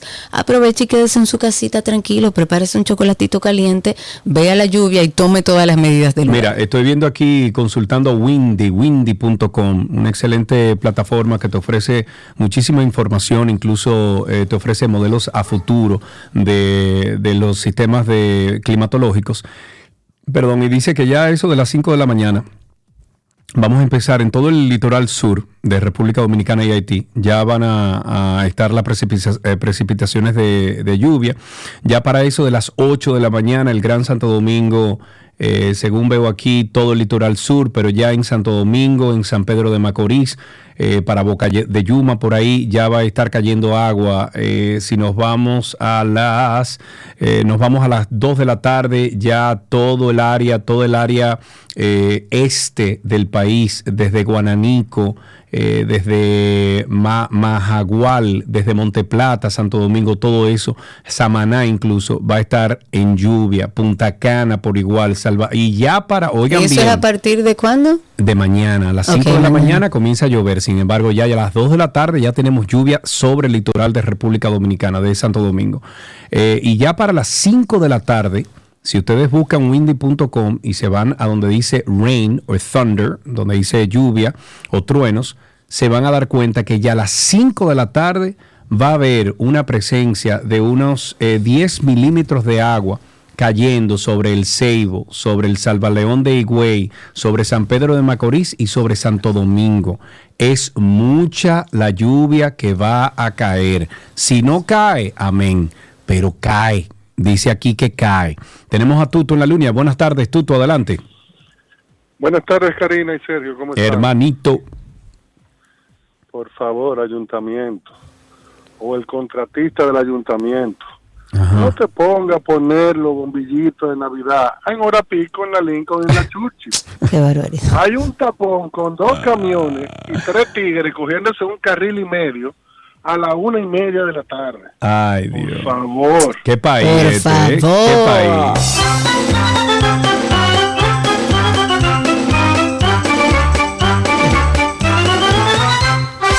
Aprovecho antes de levantar esa llamada y a propósito de Tuto que hace esta observación al ayuntamiento, yo entiendo que debería el ayuntamiento, en vista de que ya se sabe que viene mucha lluvia, de hecho el mismo Jean Suriel dijo que va a ser algo similar o mayor a lo que sucedió hace algunos meses, donde incluso algunas personas perdieron la vida, sobre todo en esta zona de Arroyo Hondo.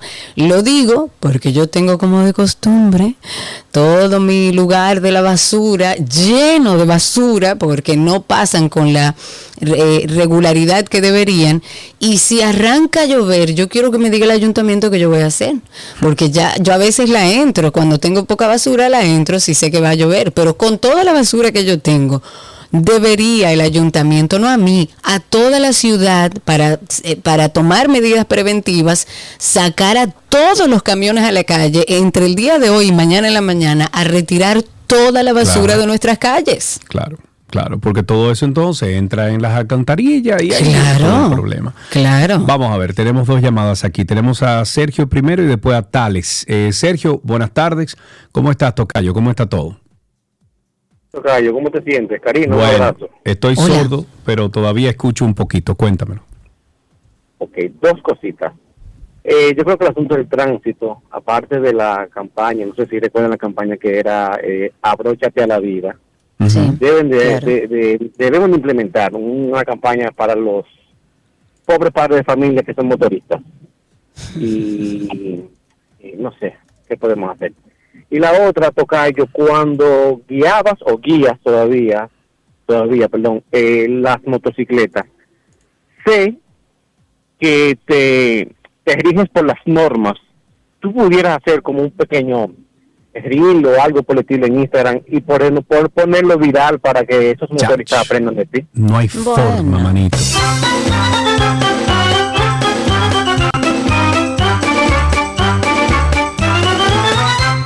Seguimos con Tales. Tales, buenas tardes. Muy buenas tardes, Sergio, Karina. ¿Cómo están ustedes? Muy bien, hermano. Sergio, Cuéntanos. dos cositas. Y para ti, Karina. La primera es, no me, no me cuelgues, Sergio. La primera es, es increíble todavía como nuestras autoridades, llámese DGC, solamente quieren parar a los vehículos que ellos entienden que tienen que parar. Sí, parece que ellos le yo- dicen, mira, vehículos privados no, de tal estándar. Wow, mira, en la autopista Duarte me topé un motorista, una de alto calibraje. Le cruzó a los 10, aproximadamente entre 130 y 150 kilómetros por hora. No, los ¿Y tú sabes motores no existen. Óyeme, cogieron y bajaron mejor la cara. No le hicieron caso. El que venía detrás de un vehículo lo pararon. Es, que es increíble, hace que trabaja. Pero lo otro, ¿por qué el director de la DGC no contrata a los delivery para que empiecen a entrenar a la policía motorizada para que puedan aprender? Porque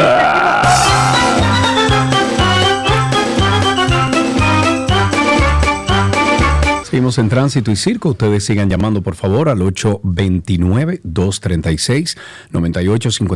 829-236-9856, que es nuestro teléfono aquí en 12 y 2. Tú te has dado el dime y direte entre Paliza y Leonel Oh. Fernández. Ah, Paliza y Leonel, no. Ah, sí, claro. Sí, sí, Pero el sí. profesor ha contestado. Pero claro, no, no, no, Ah. el profesor empezó y el Pa- Paliza le respondió. Con la cuestión de que no miraran hacia atrás. El presidente Fernández prometió el fin de los apagones Ah, para febrero del 2008. Gobernaron durante 20 años y dejaron el problema sin solución. Hoy hasta él mismo solicita, no miren para atrás. Claro, Eso porque, es lo que espérate, dice espérate, espérate, porque eso tiene un trasfondo. ¿Por qué? Claro. Porque hace como un año y medio, dos años, el presidente Abinader dijo, no miremos hacia atrás. Y entonces ahí estaba Lionel, la oposición, el PLD y todo el mundo Claro, claro. diciendo, ¿cómo que no miren para atrás? ¿Cómo? Entonces ahora... Entonces Fernández dice, no miren para atrás. Exacto. Ah, no miren pa' atrás ahora, Además, yo, yo, yo lo que no entiendo de verdad, de- y esto lo digo con toda honestidad, no entiendo cómo, o sea, a qué juegan los políticos. ¿O será que realmente los dominicanos hemos perdido la memoria y ellos apuestan a eso, a que no tenemos memoria? Hemos perdido el eh, la, la, la- hemos perdido el poder analizar Nosotros no analizamos nada. No, pero ni este país. siquiera pedir que se analice, sino como un presidente donde en su gobierno, en sus gobiernos había apagones, dice que y Tres, habla de apagones. Exacto, como un presidente que se reelige, vuelve y se reelige, habla de la constitución y que no se puede tocar. O sea, hay cosas que uno las ve y dice, pero ellos apuestan al olvido porque si no están quedando de ridículo o de mentirosos frente a la, a la sociedad. Pero ellos siguen hablando de cosas que ellos no pudieron manejar y estoy hablando de los políticos que han gobernado el país anteriormente, que ellos no pudieron gobernar y que de repente ellos dicen que este gobierno no lo está haciendo, pero ustedes tampoco. Sin ánimo de defensa a nadie. Tenemos más llamadas, tenemos a nuestro amigo Raúl en la línea que me encantaría saber qué opina Raúl. Ay, se fue Raúl. Llama de nuevo, Raúl. 829-236-9856, 829-236-9856 es el teléfono aquí en 12 y 2. Los trabajos del nuevo centro de retención vehicular, que aquí habíamos hablado de eso, que construye el Ministerio de Vivienda, está a paso bastante lento y este año eh, para la obra, que el costo estimado que se habló era de 500, casi 10 mil millones de pesos, solo se ha desembolsado 288 pe- eh, millones de pesos y en el último trimestre menos, de acuerdo a los informes de seguimiento que se da al presupuesto y a los programas de manera trimestral. En total, el MIBET ha hecho las erogaciones a este consorcio que está a cargo de la, de la construcción del proyecto. Eh, la obra no va a estar lista como se había prometido para diciembre del, 2000 del 2023, eh, tomando en consideración los pocos avances que se pueden ver en la obra. De hecho, estuve leyendo un- una información a través del Diario Libre, donde además tienen fotos que eh, evidentemente no está ni para este año ni para dentro de varios meses. Esta obra se levanta para sustituir lo que hoy conocemos como el centro de retención de vehículos que está en la Monumental, conocida como el, can- el Canódromo El Coco, donde ahí, bueno, se llaman los vehículos que lo fiscalizan, lo retiene la DGCD y luego usted tiene que ir a ir a buscarlo, pero no va a estar listo. Ahí tenemos a... No, se cayó también. 829-236-9856. 829-236-9856. Tweet del día. No, mentira. X del día. No miren para atrás. Ok. Oh, Dios. 829-236. No, lo que pasa es, Karina Larrauri, que ahora no podemos nosotros comenzar a ver hacia atrás porque recuerda que estamos viendo hacia el futuro. Entonces, si vemos hacia el futuro, no podemos ver para atrás. Ok, ok, sí. 829-236-9856, 829-236-9856. Cuéntenos cómo está la calle, el tránsito y el circo. Mientras la PEPCA ha sido apoderada del informe con relación a todas las indagaciones del proceso de licitación para adquirir los semáforos inteligentes entre el Intrant y esta empresa, que uno no sabe si es empresa, Transcor Latam. Vamos a levantar esta llamada y desarrollo un poco el tema. Tenemos a Ramón primero y después Juan Manuel. Ramón, adelante, tienes eh, la palabra. Sí, mira, eh, yo voy a hacer una exposición y quiero que me permitan hacer una sugerencia, que no me cierren. Adelante. Fíjate, yo fui, con relación al asunto de la electricidad, yo eh, estaba recibiendo una factura de cuatro mil, tres mil, quinientos, cuatro mil pesos. Ahora recibí una factura de casi diez mil pesos, nueve mil seiscientos y pico Uy. pesos. Entonces yo voy. ¿A dónde, la- a qué, a qué, eh, de- eh, cómo se llama esto? Demarcación de... Eh, eh, Edesur. exacto. Edesur. Edesur, entonces yo voy a, a la oficina y entonces voy a hacer una reclamación. Mi contra, mi, mi, yo vivo en una casa rentada. El contrato está a nombre de la persona dueña de la casa, pero él vive en Estados Unidos. Entonces, yo le dije, yo quiero hacer una reclamación con relación a esta factura. Me dice, ¿el contrato está a nombre suyo? No, está a nombre del propietario de la casa. Ah, dice, ah, no, pues entonces u- no, No. lo podemos aceptar. la No, no. Ramón, Usted Ramón, déjame, déjame déjalo corregirte. Si terminar, te- déjalo terminar, déjalo terminar. Déjame explicarte lo que. Entonces, usted tiene que buscar una un poder, eh, legalizarlo, notariarlo y legalizarlo, y así entonces podemos eh, at- atender su reclamación. Yo le dije, óyeme, pero está bien, pero yo entiendo, y esta es mi sugerencia, la superintendencia de electricidad debe a- emitir una resolución para que en esos casos así, cuando es un inquilino que con el contrato, copia del contrato firmado por el, el propietario y el inquilino le atienden la reclamación. Ramón, entonces, te, te voy a ilustrar un poquito porque estoy involucrado en varios casos aquí en Punta Cana con el tema de CPEM. Eh, no necesitas un poder de nadie. Si tú puedes comprobar con el contrato de alquiler que tienes de tu casa eh, y con seis meses de pagos que tú puedas comprobar que has sido tú que lo has pagado, tú puedes ir y poner tu reclamación. Si te interesa ayuda legal, puedes entrar a 262.com y donde dice un banner que dice únete a, la, a una reclamación que tenemos con CEPEM, aunque no sea de CEPEM, te voy a referir a un grupo legal que te puede ayudar con eso. ah, ya, perfecto. Ah, Ok. perfecto. Muchas gracias, Sergio. Muy bien, siempre gracias Ramón por tu llamada. Ahí tenemos a Juan Manuel. Juan Manuel, buenas tardes. Buenas tardes, Sergio, Karina, ¿cómo están? Adelante, mi querido, te estamos escuchando. Perfecto, me, me alegra escucharte bien ya de salud, Sergio. Bueno, estoy más o menos bien, estoy sordo, pero estoy escuchando un poquito. Qué bueno, qué bueno. Sergio, mira, yo sé que tú vives aquí en Punta Cana y yo también. Entonces, yo quiero algo rapidito. ¿Por qué será que los desarrolladores, y lo estoy diciendo a título personal, cuando construyen una casa en un residencial, no hacen aceras ni drenaje? Aquí Ay, viene un tiempo de Es un agua programa- y, don- es un y en el re- problema grande, viejo. gravísimo. Entonces yo vivo en un residencial aquí donde no hay no hay drenaje, no hay nada, viene un tiempo de agua y ni administración responde ni tampoco el departamento de mantenimiento. Por favor, por favor, las casas son muy caras aquí. para que relajen con manito. Así mismo es. Gracias por tu llamada. 829-236-9856. 829-236-9856. Nuestro teléfono aquí en 262. Tenemos chance para una llamadita más. 829-236-9856. Chiqui, si tú me estás escuchando, refresca IPDTL, que hay como un lito aquí contigo. 829-236-9856. Una última llamada tenemos aquí. Para terminar de desarrollar el tema con respecto a la licitación ya entregada a la PEPCA, el informe fue depositado por eh, Carlos Pimentel, el director general de compras y contrataciones, para que el titular de la PEPCA, que es Wilson Camacho, inicie ya el proceso de investigación, se determinen si se cometieron faltas en este proceso y bueno, las supuestas maniobras fraudulentas que utilizaron y que comentó Carlos Pimentel. El magistrado, junto con un equipo eh, de- que forma parte del organismo, iniciaron ya esta revisión del informe y las diligencias que tienen que hacer para la investigación sobre este proceso de licitación, a ver a dónde vamos a llegar. Juan Francisco está en la línea y es la última persona con que vamos a hablar en el día de hoy. Juan Francisco, adelante, estás al aire, amigo. Buenas tardes, Sergio. Buenas Hola. tardes. Dos cositas, como estamos diciendo todos. Primera, No, tiene que decir no me Eh. tranque. no me tranque. Dale.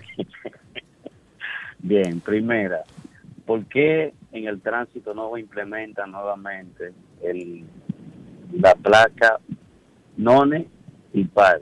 A ver si funciona.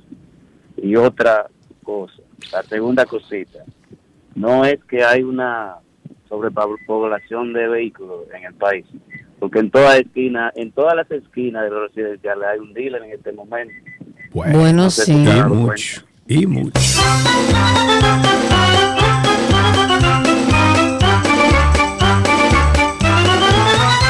Hasta aquí Tránsito y Circo en 12 y 2. le da un cariñito a su gordito, su gordito, su gordito. Había una vez un circo que alegraba siempre el corazón. Sin temer jamás al frío o al calor, el circo daba siempre su función. Siempre viajar, siempre cambiar. Otro país, otra ciudad.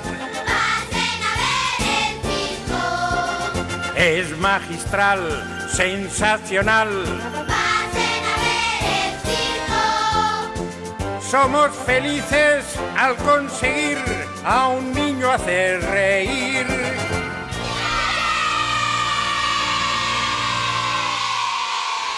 Todo lo que quieres está en 262.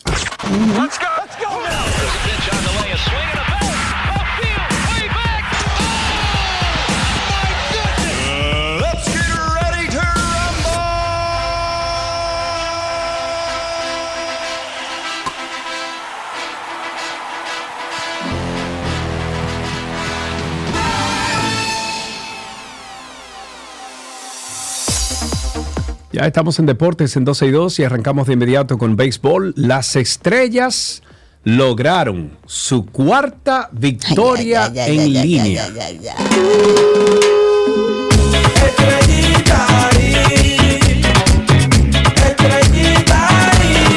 Sí, señor, por segundo día consecutivo o seguido a los gigantes del Cibao 8-3, mientras que Jamaico Jamaico, sí, Navarro conectó un cuadrangular, un home run de dos vueltas y Smil Rogers lanzó una buena pelota para liderar la victoria de los Toros del Este 3-1 sobre los Leones del Escogido. Finalmente, el cubano Yadiel Hernández conectó un doble impulsador de dos carreras y las Águilas Ibaeñas cortaron su larga racha de derrotas al vencer 3-2 a los Tigres del Licey. Esta noche se enfrentan el Licey, el Escogido y los demás equipos están libres. En otra información de deportes, tenemos en básquetbol que los Golden State Warriors recibieron buenas noticias sobre la rodilla lastimada de Stephen Curry luego de una resonancia magnética, esto según el entrenador del equipo. Stephen no jugó en la derrota del martes por 104-101 ante los Minnesota debido al dolor en la rodilla derecha.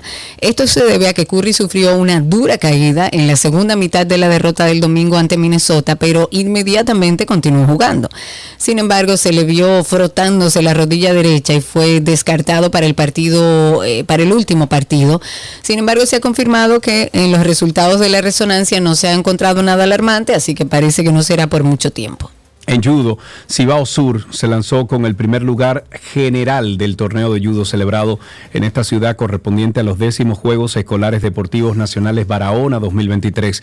El seleccionado de judo de Cibao Sur con 600 puntos conquistó el oro en las competencias por equipo y junto a cinco preseas eh, logradas, eh, doradas, do- logradas en el primer del torneo, terminó con un total de seis preseas de primer lugar.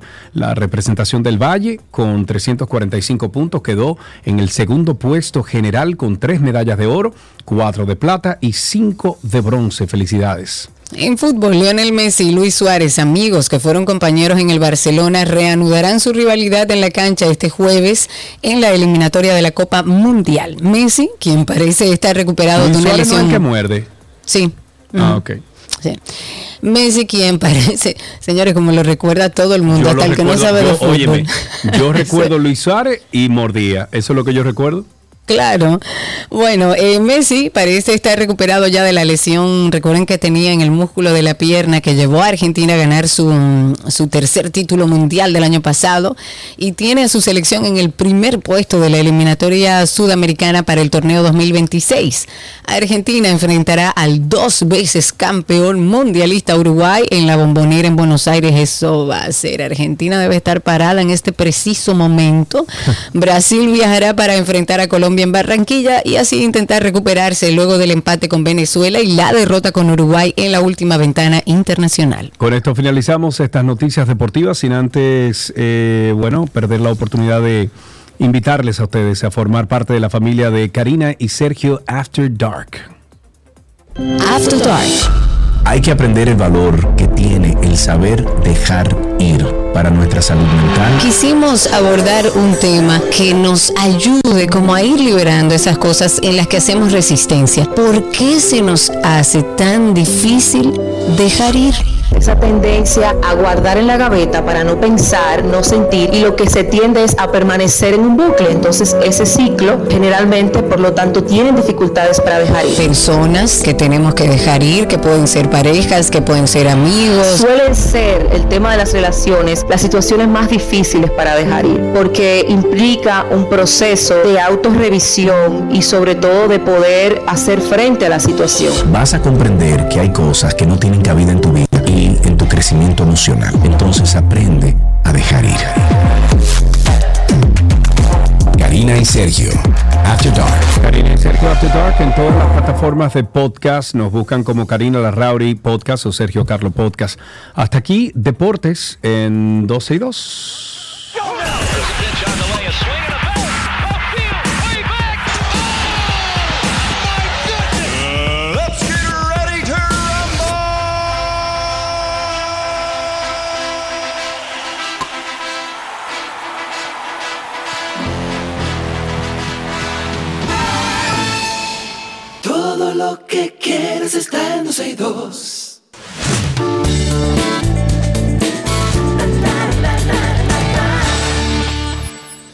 Aquí estamos en nuestras informaciones de entretenimiento. Señores, ustedes vieron un post de Mariana Dowin, si así se pronuncia, que es Miss República Dominicana Universo, que la vi ahí caminando esta mujer. Downing. Tien- ¿No Downing. será?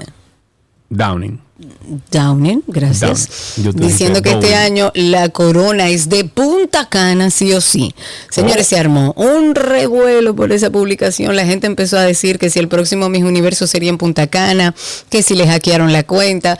La realidad es, y ella lo aclaró en un post posterior, que la publicación era parte de la campaña para promover el Corona Sunset Festival que se va a hacer en Punta Cana el próximo 9 de diciembre.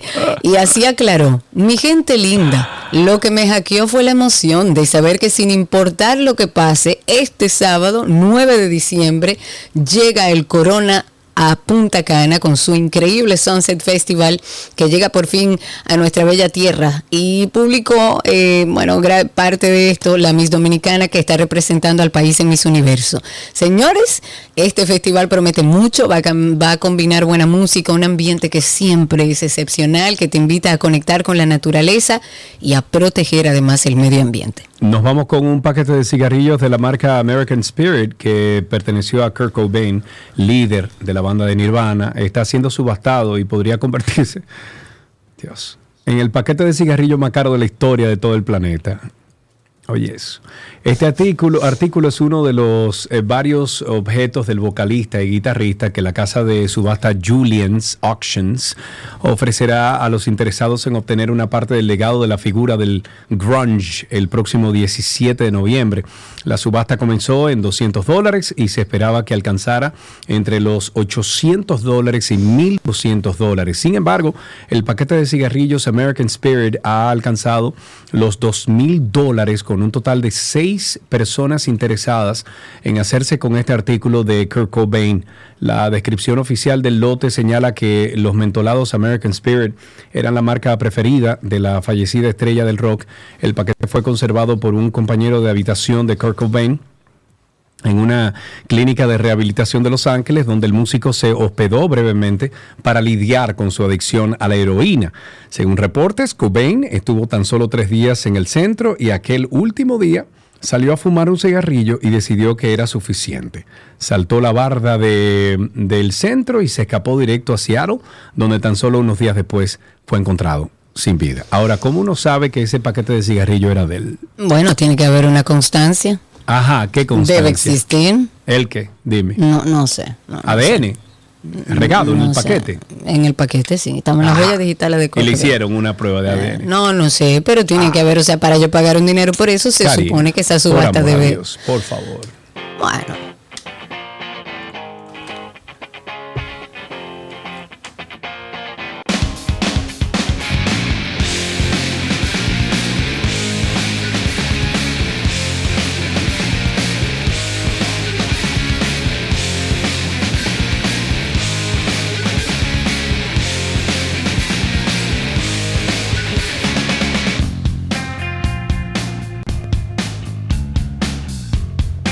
Nuestros tiempos, caramba. Aquellos tiempos, sí señor. Netflix es versátil y recientemente organizó su propio torneo de golf en Las Vegas y lo hizo como excusa para promocionar sus contenidos y aprovechando además la presencia de la Fórmula 1 en la ciudad del juego, así para mezclar a sus pilotos con golfistas.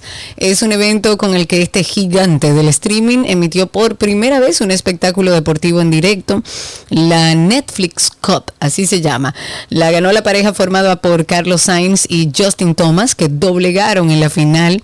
Jugaron con formato Scramble, utilizando la bola mejor golpeada por la pareja. Ambos levantaron el trofeo, que posteriormente se rompió en un descuido de Sainz, y descorcharon el champán antes de ponerse las chaquetas de los ganadores. Fusión de golf y Fórmula 1. Netflix puso en escena en el Wynn Golf Club el único campo del Strip de Las Vegas, una mezcla de ambos deportes compitiendo bajo normas de golf, pero añadiéndole incentivos a los amantes de la Fórmula 1.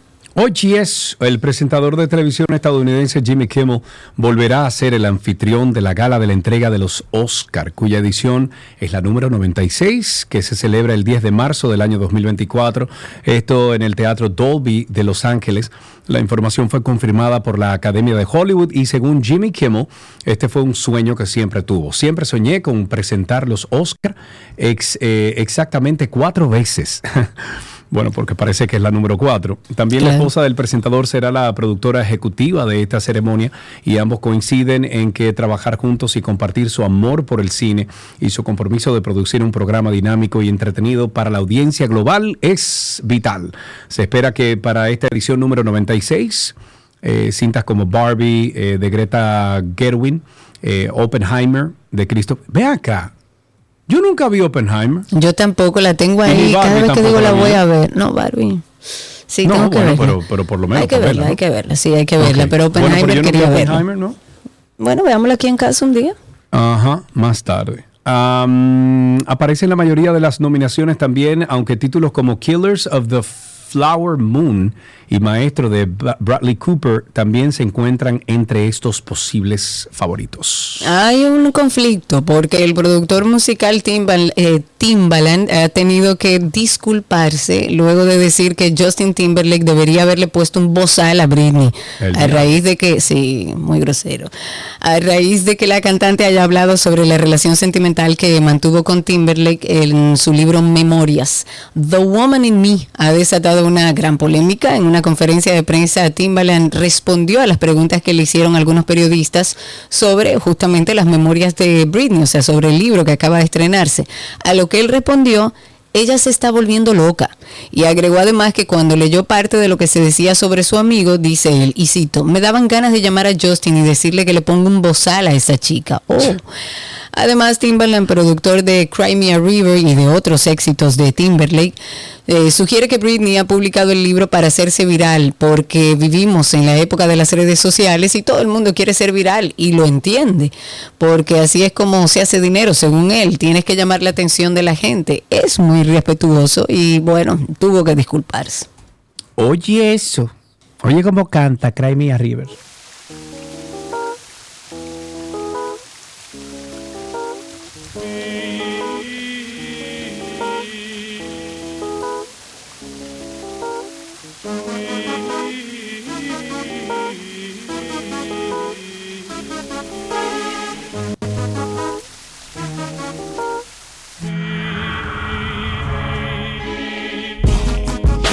You my.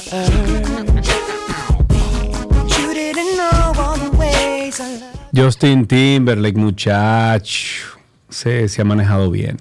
El dúo musical británico Pet Shop Boys volvió a acusar al rapero canadiense Drake de utilizar un fragmento de su conocida canción Western Girls sin su eh, conocimiento ni autorización en uno de los temas de su nuevo álbum. Drake presentó hace poco un- su octavo trabajo de estudio, se llama For All the Dogs, en cuya canción titulada All the Parties se refiere a un chico de East End y chica de West End con una letra y melodía idéntica, señores, idéntica a las del éxito de los músicos ingleses.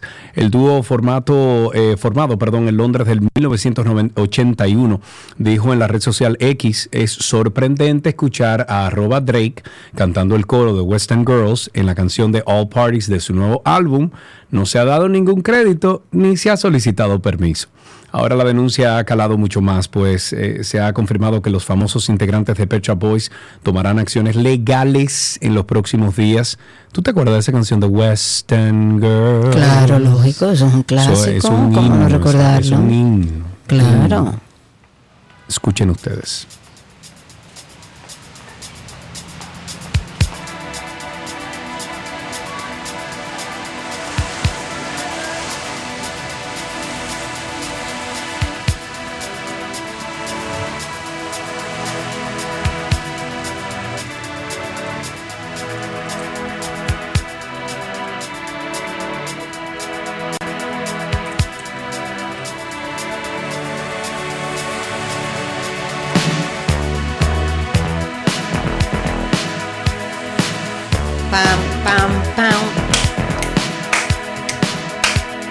Siento como la energía del viernes, ¿tú no? Sí, ahora la canción que más, más me gusta, bueno, no, no puedo decir una, pero una de las que más me gusta es esta.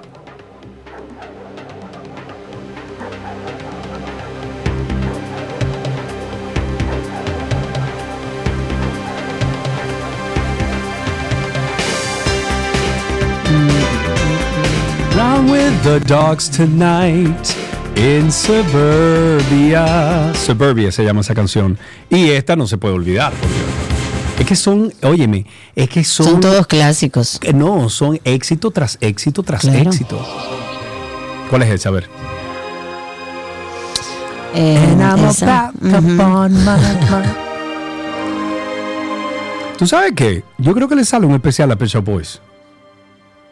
Ojo, mira, ella está feliz, Ah, mira, nuestra feliz, productora, ya, pues arranque, señora. Ve, comienza a escribir. Y esta, por Dios, esta yo la bailé mucho en, en ¿cómo se llama? En el Centro Español. A todos la bailamos. Señores, yo tenía una camisita de cuadro. Que bailaba sola. No, no, no. Es como la camisita de Abel Martínez, que se la ponen en todos los comerciales. Así mismo. Esa camisita fue a. ¿Cómo era que se llamaba? El Tablao, creo que se llamaba la discoteca de- del Centro Español. Yo creo que yo fui con esa camisita al Tablao. Mira, todos los fines de semana del mundo. All those lovely, lovely times. Señores, con estas canciones de éxito de Shop Boys despedimos este segmento de entretenimiento en el día de hoy.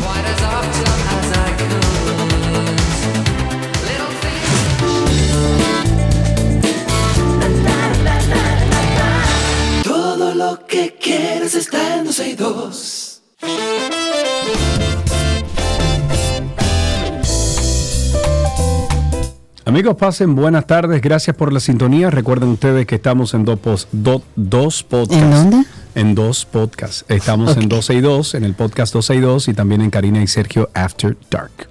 Será esta mañana, sean felices. Chao, chao. Bye bye.